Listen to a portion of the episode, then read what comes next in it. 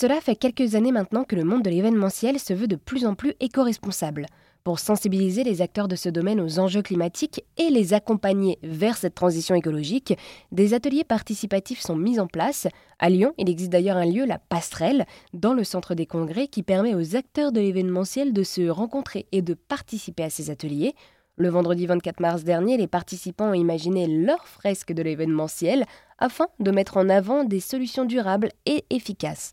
Audrey Penel et Céline Faugère, actrices de l'événementiel sur Lyon, ont animé cet atelier Audrey m'explique les belles surprises de cette rencontre. Les belles surprises, c'est que ils apprécient le fait de ne pas assister à une conférence et de pouvoir participer, mettre la main à la pâte, euh, donner leur avis, faire partager leur expérience, etc. Euh, les belles surprises, c'est de voir qu'ils ont tous envie, ils sont tous motivés pour agir collectivement. Et ça, c'est super parce que on a beau toutes les deux être convaincus de se dire qu'on n'est pas seul et que le, reste des parties prenantes de la filière est d'accord avec nous et ben voilà, je trouve que c'était très motivant et inspirant et on a hâte euh, de pouvoir recollaborer avec eux pour la suite. Et en complément de ce que vient de dire Audrey, dans les belles surprises, c'était euh, deux espaces de travail distincts pendant lesquels les gens ne se voyaient pas.